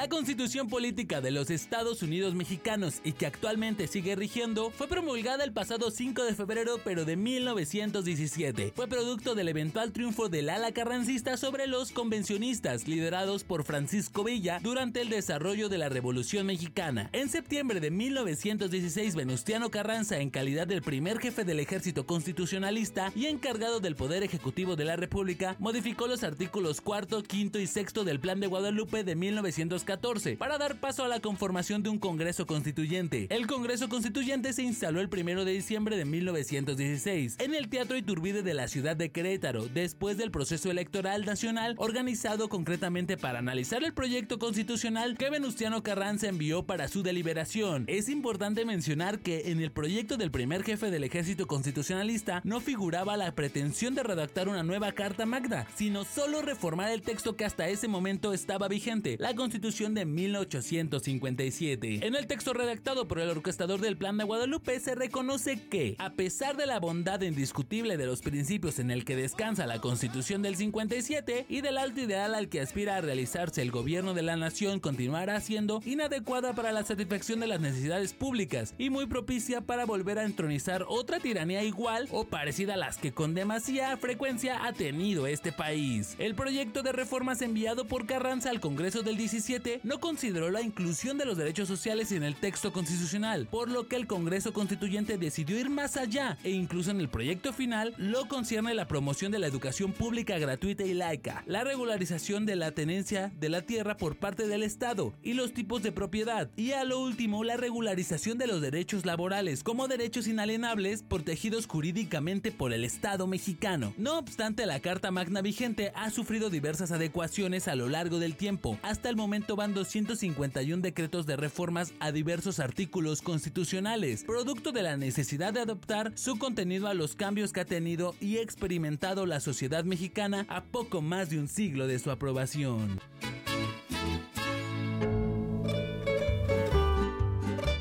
Muy bien, oigan, pues todo lo que de verdad aprendemos, recordamos, ¿no? Porque bueno, en mí, en mi caso, las épocas escolares ya quedaron un poco atrás. Ya también en lo mío. Claro, entonces sabes que Mike es, me parece muy importante que podamos como empezar a- o- o nuevamente, ¿no? A tener estos, estos, este, datos, pues como, como. Sí, bastante, ¿no? bastante vigentes. Y aparte siempre, siempre es bien interesante, o siempre lo platicábamos, creo que fuera del micrófonos, siempre es bastante bello imaginarse cómo pudieron haber sido los sucesos, Los cómo puede claro. desarrollarse una guerra, cómo puede desarrollarse un acuerdo, todo lo que tenía que pasar, siempre es bastante lindo. E incluso eh, transmitirlo por la radio también es, es algo impresionante, porque eh, si fuera algo de en televisión, pues tienes imagen y a lo mejor narras un poco y pimponeas un poco con eso, pero en la radio también hay que provocar esa imaginación Sí, por cuando se tiene que hablar de, de cualquier tipo de cosa, pero también más de historia, porque Claro. tienes que a lo mejor que eh, po- po- proponer un poco más de imaginación a, a lo que uno pensaría, ¿no? Así es, así es. Oye, ya muy pronto, un sujeto en la historia en redes sociales. Ya me dijo Mike, ¿eh? que nada más termine su primera temporada. Sí, vamos ya a- lo marcamos, ¿eh? Para que todas estas cápsulas que, que están muy padres, muy bien hechas, este, realmente lleguen a, a- a las personas y se difundan y se compartan, amigos. Porque sí, eso es un- una información muy valiosa que vale la pena. Por supuesto. Fuera de contexto, en el Museo de Jalapa, eh, todos los domingos ah, va a haber una exposición sobre un antiguo, antiguos retratos de Jalapa. Y yo, ¿por qué lo toco? Porque también tiene que ver un poco en el tanto el tema por los tiempos. Eh, va a haber una exposición sobre antiguos retratos de, yo ya lo decía el otro día, en, en- en igual aquí en Sujeto en Historia, las, cúpulas y las cápsulas eh, privilegiadas del, del México actual Sociales, surgen, surgen, ju- ju- surgen previamente de la Revolución Mexicana. ¿Por qué? Porque aquí vemos el crecimiento o el, o el- el gigantesco de grandes familias, ¿no? Ya lo decíamos, incluso aquí en Jalapa son estas de los centros comerciales muy famosa. Claro. Esta, Sí. esta también surge previo a la Revolución Mexicana, porque entonces también ahí que hubo un movimiento económico social muy importante y todo se estabilizó. Hay una exposición de grandes retratos. Antes hacer retratos era bastante caro. No cualquiera tenía un retrato en su casa. Incluso Cierto. hasta la fecha no es no es tan Barato, No es algo- no es tan accesible. accesible. Exacta- exactamente.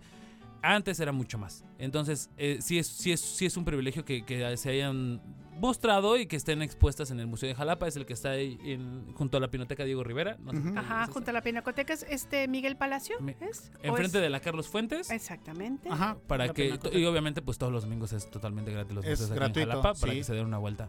Ay, muy bien, yo no sabía que estaba esa exposición. No, ni yo. Hay que ir a verla. Hay que aprovechar. Muchísimas gracias al buen Mike. Mike, de verdad te agradecemos mucho que estés con nosotros. Oye, fíjate que te queremos pedir que por favor Voto de calidad, voto de oro. Voto de calidad porque seguimos empatados. El día de hoy es música electrónica, así es que por favor, danos tu voto.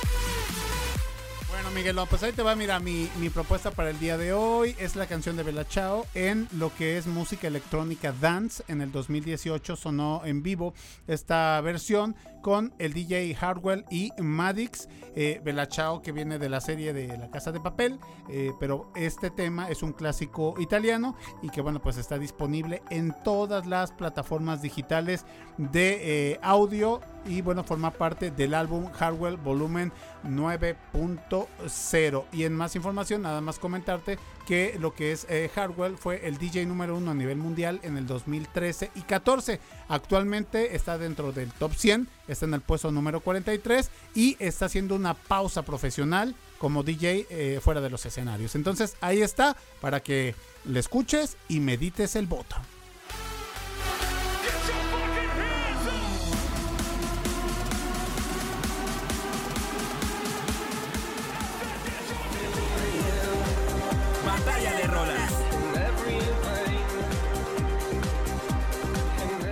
Bien, como decía Alejandro, nos pasamos del dance al trance porque mi propuesta el día de hoy es Leven, es eh, I Feel You. Es este eh, DJ alemán que se llama Schiller. Y fíjense que quiero contarles algo muy curioso. Ustedes saben que generalmente la música electrónica de repente hay como muchas versiones porque un DJ decide hacer el mix del no sé qué y otro DJ toma la misma melodía Sí. o toma la misma canción y hace esto. Pero en el caso de esta canción, fíjense que fue el mismo Schiller, su creador, el que hace diferentes versiones. Primero, bueno, ya les decía yo que en el 2003 sale esta canción con el disco que tiene el mismo nombre, que se llama Leven, pero después en otro concierto en el año 2000 creo que es en el 2006, vuelve a hacer otra versión en un concierto con el mismo cantante. Y fíjense que de ahí nuevamente en el 2022 hay una, este, hay un, hay otra versión y algo muy interesante por si les gusta esta canción y quisieran buscarla. Fíjense que hay un concierto de Schiller que se llama Schiller Meets Classic en el del 2014 en Berlín, en el que esta canción no tiene eh, voz y se hace con una eh, versión orquestada. Entonces es una orquesta la que toca esta canción.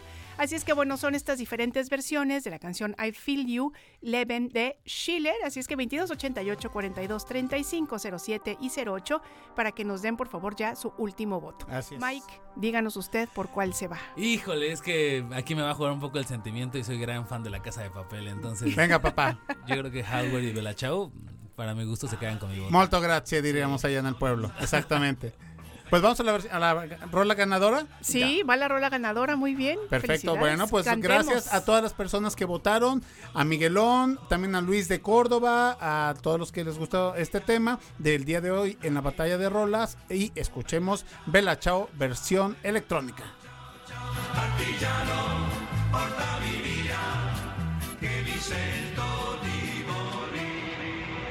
Batalla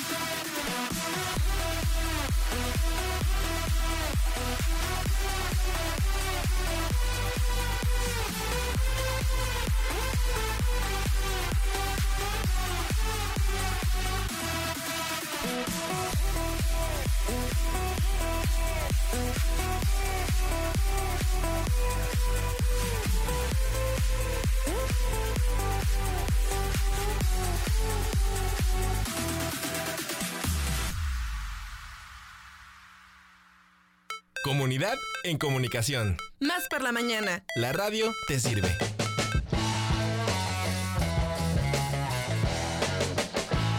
Bueno, pues ahí está la batalla de rolas, el tema ganador de Belachao en eh, versión electrónica. Eh, se comunicó con nosotros al WhatsApp por la mañana muy amablemente, comadre. Natsi Martínez de aquí de Jalapa. Dice, Hola, ¿qué, qué onda? ¿Qué hay? Vengo prendiendo la radio. Buenos días. Dice, no me gusta la música electrónica, pero votaré por algunas de las dos. Dice, voto por Belachao. La Casa de Papel es una fabulosa serie. ¿Viste La Casa de Papel? Fíjate que no la vi, no vi La Casa de Papel, creo que vi un capítulo 2 y tengo que confesar que no me atrapó, pero he oído comentarios de que es buenísimo. Pues ha sido un boom cuando esta serie este, la, la muestra la plataforma digital Netflix. Porque cuando sale, me parece que es en Antena 3 allá en España, no en la televisión abierta, eh, fue un fracaso total.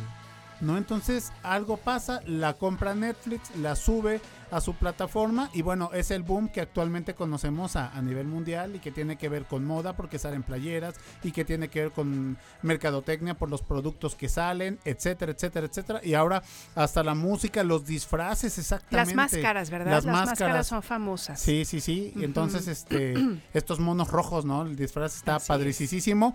Y bueno, pues esta versión de música electrónica seguramente la estaremos escuchando en el calentamiento de la carrera 7K RTV. Justamente se iba a decir que el boom, hablando de otro boom, ya decíamos de eh, la casa de papel. Bueno, pues justamente es esta carrera que ya cada vez faltan menos días, compadre. ¿Cómo vamos con el entrenamiento? A ver, confiésenos. Eh, la más aplicada es Alemota.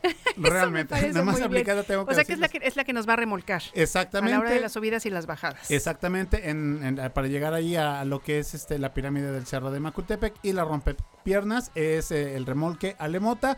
Y bueno, pues estamos ahí tratando de, de hacer un poquito de ejercicio en los tiempos libres que, tenemos. Lo que sí, que invitar a las personas a que participen porque no necesitan ser atletas de alto rendimiento. Simple y sencillamente, si te gusta caminar, correr, trotar, pasarla bien, conocer personas, hacer el ejercicio al aire libre, el mejor pretexto es celebrar los primeros 43 años con esta carrera de 7K de cerro a cerro RTV. Es el próximo 5 de marzo. Estaremos saliendo de la calle Aguascalientes, que es en la colonia Progreso, para entrar al cerro de Macuiltepec, que es un volcán inactivo. Ojo, inactivo, no va a ser que se me espanten y se me pongan nerviosos.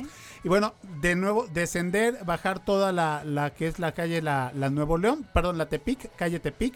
Llegamos a la avenida Jalapa y de ahí bajar todo. Vamos a pasar a nuestra mano izquierda. Parezco yo guía turístico. Pueden observar el Museo de, de Antropología, e antropología, Historia de es. Jalapa. Después está la normal veracruzana. Más adelante está el Panteón Jalapeño. Y eh, ya estaremos dando el retorno a, a la altura de la Secretaría de Finanzas y Planeación Social para entrar a las instalaciones de Radio Televisión de Veracruz en esta rompepiernas donde habrá música, muy buen ambiente y te repito, lo más importante es que la disfrutemos. Así es. Yo cuando em- empecé a participar, amiga, con esta situación de hacer el deporte por placer y no por un tiempo, por un lugar, de verdad que me la paso eh, fenomenal y fabuloso. Al hacerlo como lo voy a hacer con mi hijo, con mis compañeros de trabajo, en esta que es mi segunda casa y ustedes mi segunda familia, bueno, no ¿Qué más necesito queremos, más. verdad? La cosa es ir, amiga. divertirnos, Claro. este, llenar nuestros pulmones de aire limpio, poder de verdad tener esta experiencia todos juntos y todas juntas. Así es que bueno, pues anímense, recuerden que es este 5 de marzo la carrera RTV y ustedes pueden venir en a horario de inscribirse 10 a 5 de, la tarde. De lunes a viernes para que se inscriben y participen. Una cuota de recuperación bastante módica y tendrán su playera Dry Fit. Y eh, muy bonita el, el diseño con todos los logotipos que han tenido Radio Televisión de Veracruz a lo largo de estos 43 primeros años. Muy bien, así es que ya anímense porque ya falta menos tiempo y nos encantará que puedan ustedes caminar, trotar y correrla con nosotros y nosotras quienes formamos parte de Radio Televisión de Veracruz. Así es que nosotros vamos a continuar. Esto es Más por la Mañana.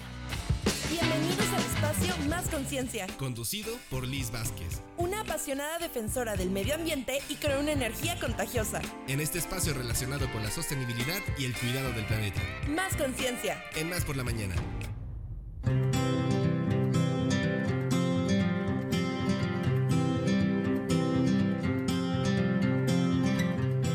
Liz Vázquez, como siempre, un placer tenerte aquí. Cuéntanos, por favor, cómo te amanece esta mañana. Hola, buenos días. Muy bien, qué gusto saludar a todo el auditorio de Radio Más. Oigan, ¿qué programa? Qué bárbaros, los estuve escuchando desde Sí, amiga. temprano. Sí, sí, sí. Y bueno, ¿Se pues, mueven las energías? eh, ¿Cómo ves? completamente. No, sí. Y bueno, pues eh, trataré aquí de, de también aportar algo al auditorio el día de hoy con un tema que tiene que ver con la composta. Y es que bueno, lo que tratamos siempre cada miércoles de compartirles es eh, pues tener este cuidado por el medio ambiente y no solamente preocuparnos, sino también ocuparnos. Y una de las metas siempre pues es reducir, reutilizar, reciclar. Y bueno, la composta tiene algo de esto, porque nosotros, según México, en el INEGI se recolecta diariamente aproximadamente unos 86.346 toneladas de basura. Sí. Es una suma bastante, bastante Que eh, no te lo puedes grande. ni imaginar. No, no, sí, 80 imagínate. 86 mil toneladas de basura. Es una cosa eh, tremenda. Es decir, aproximadamente que cada uno está generando unos 770 gramos por persona de basura al día. Sí. Ahora, del total de la basura que generamos en el país, el 40% corresponde a desechos orgánicos. Aquí es en donde nosotros podemos tomar acción Algo, claro. y ser amigables con el ambiente y por eso tener una composta. Y es que la composta es este medio para descomponer la materia orgánica y estos desechos funcionan como abono ecológico y que sirven para nutrir a nuestras plantas, a nuestros huertos. Y bueno, pues es una gran solución para disminuir las toneladas de basura que se están generando. Así que el día de hoy vamos a platicar de la composta. Muy bien, amiga. Oye, además es un círculo virtuoso porque fíjate, a lo mejor nuestras amigas y amigos que escuchan dicen, no, pero a ver, espérame, yo me pongo a hacer mi composta, de repente empiezo a tener mucha y como nada más tengo tres macetas, ¿qué voy a hacer con esa composta? Pues, ¿qué creen? Pueden ustedes tener más macetas y mientras más plantas tengan en casa, Mejor. va a haber mucho más limpieza en el aire. Entonces, ¿qué creen? Se, se cumple, ¿no? Una- el círculo, un círculo. el ciclo vi- virtuoso, Así claro. es. Y es que una cosa te lleva a otra. A lo mejor con esta composta puedes animarte a hacer un huerto en casa.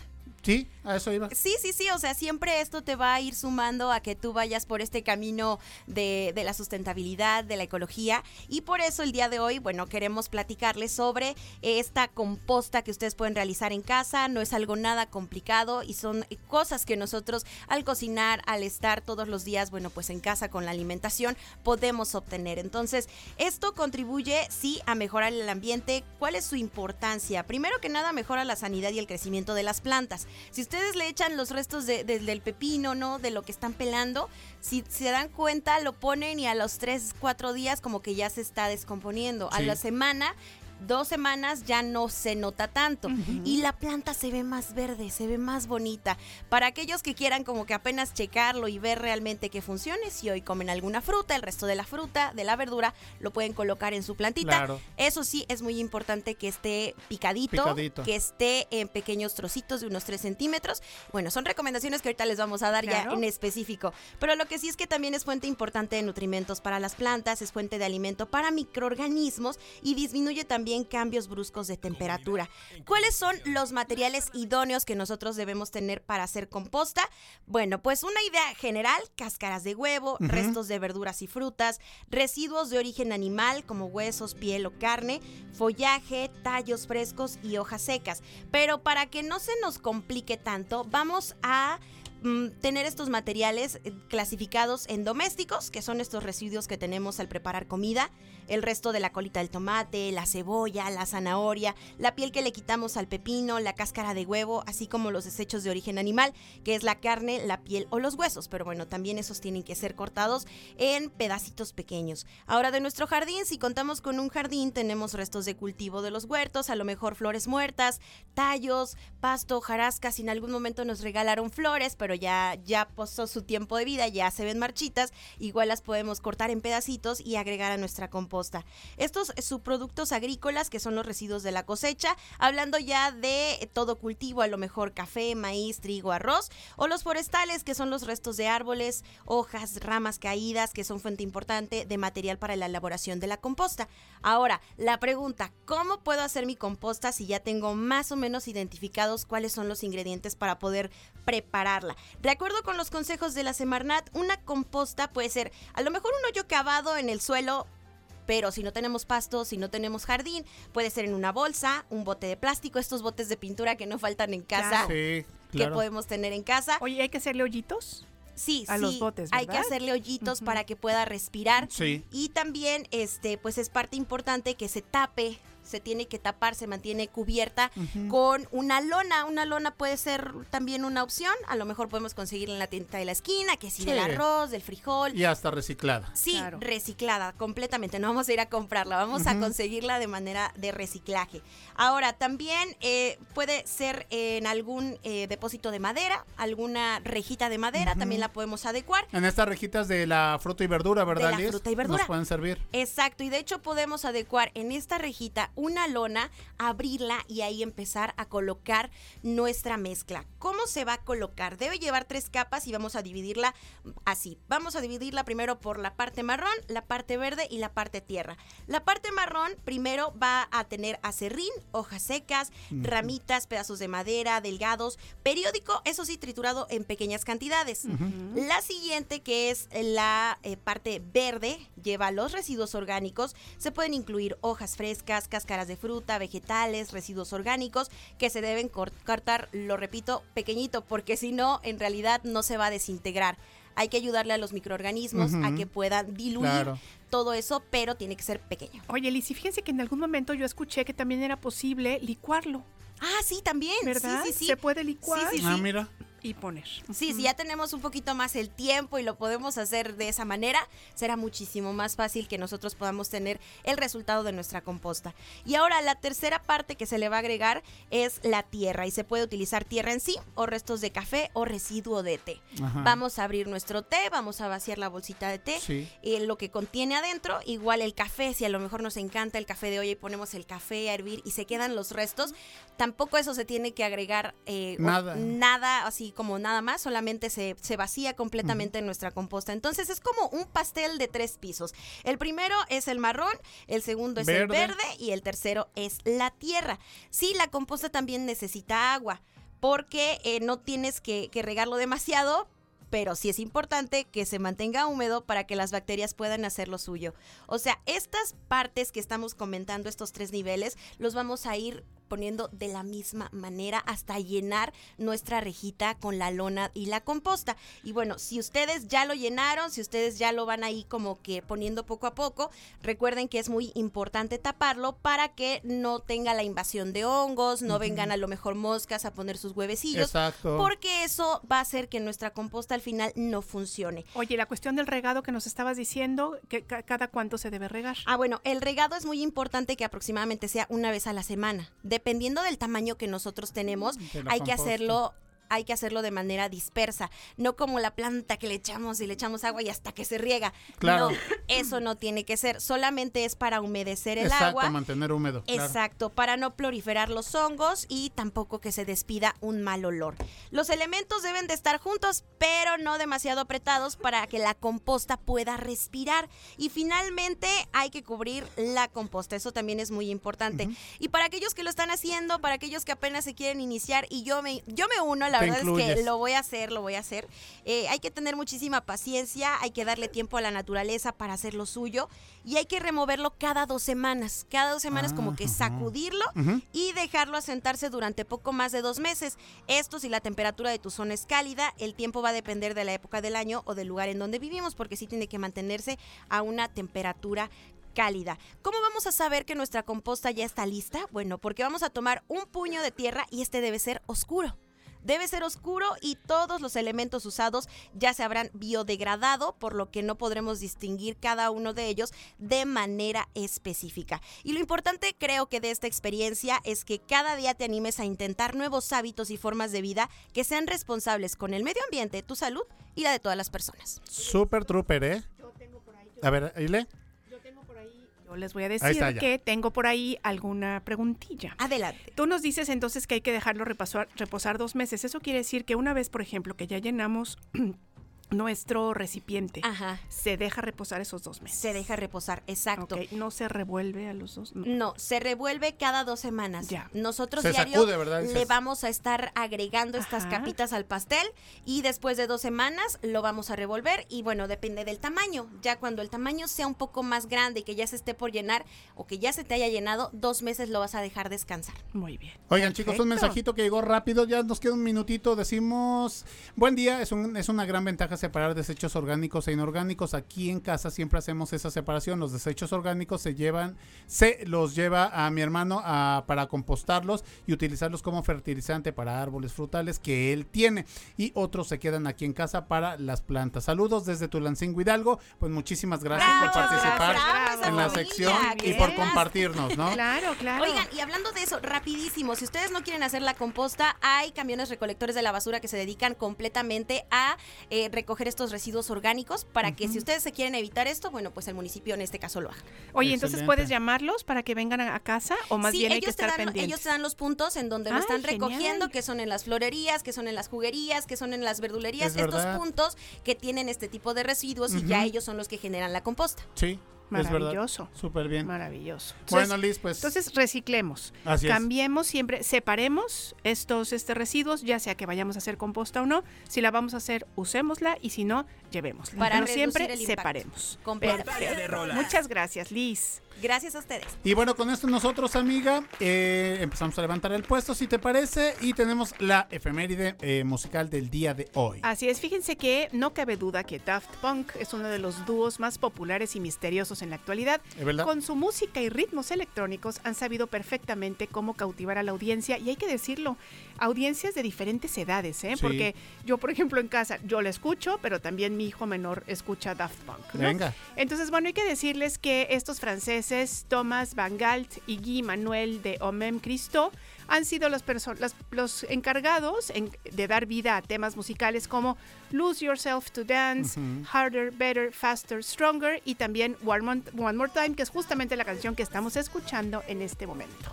Y el día de hoy uno de los integrantes de este dúo está de manteles largos. El cantante es eh, Guy Manuel Guy Manuel de Omem. de Omem Cristo. Cristo. Exactamente, está cumpliendo 49 años y en Más por la Mañana pues les damos este, este dato y les recordamos este beat. Hasta aquí, colorín colorado, el programa se ha acabado, pero el día de mañana tenemos Más por la Mañana, amiga. Así es, por favor síganos acompañando el día de mañana. Aquí les esperamos. Ojalá que haya sido de utilidad esta información. Claro. Por favor, pasen un muy buen día, reflexionemos si estamos teniendo un día positivo y que ayuda a los demás. Y si todavía no, empecemos a hacerlo. Claro que tengan que muy sí. feliz día. Muchas gracias, Gracias a nuestra producción. producers. Bravo a nuestra producción.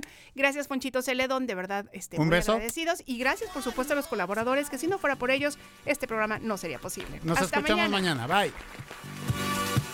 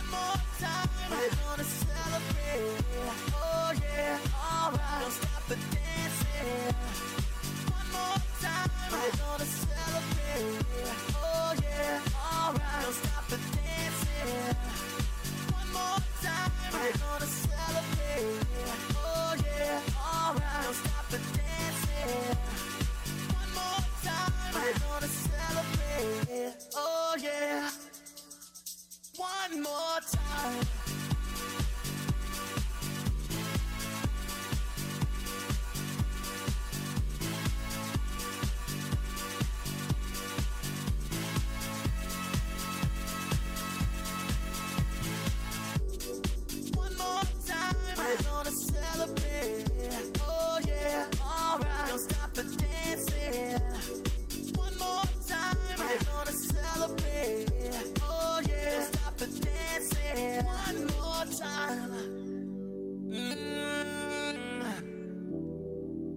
I'm just feeling celebration tonight.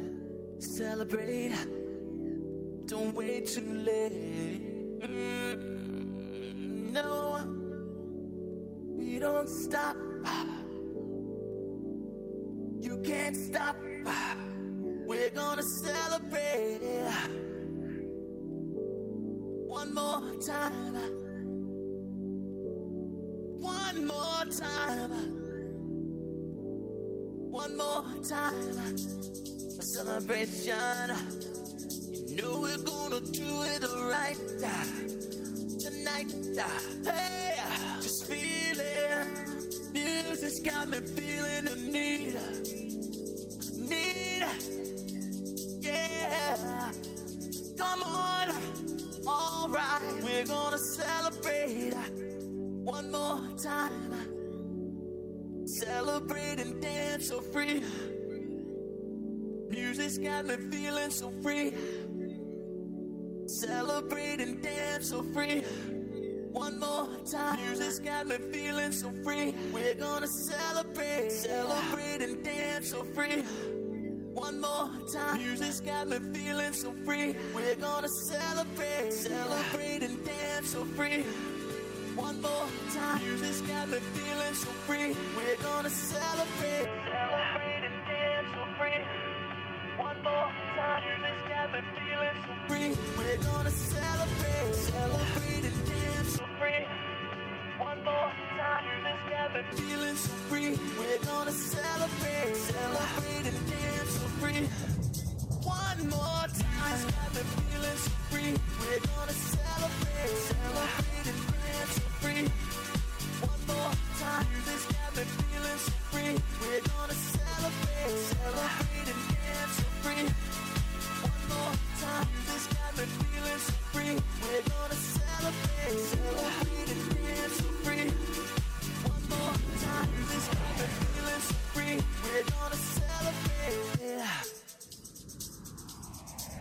one more time, this cabin feelings free. We're gonna celebrate, celebrate celebrate, and dance so free. One more time. Music's got me feeling so free. We're gonna celebrate. Celebrate, and dance so free. One more time. Music's got me feeling so free. We're gonna celebrate, celebrate and dance so free. One more time. Music's got me feeling so free. We're gonna celebrate, celebrate and dance so free.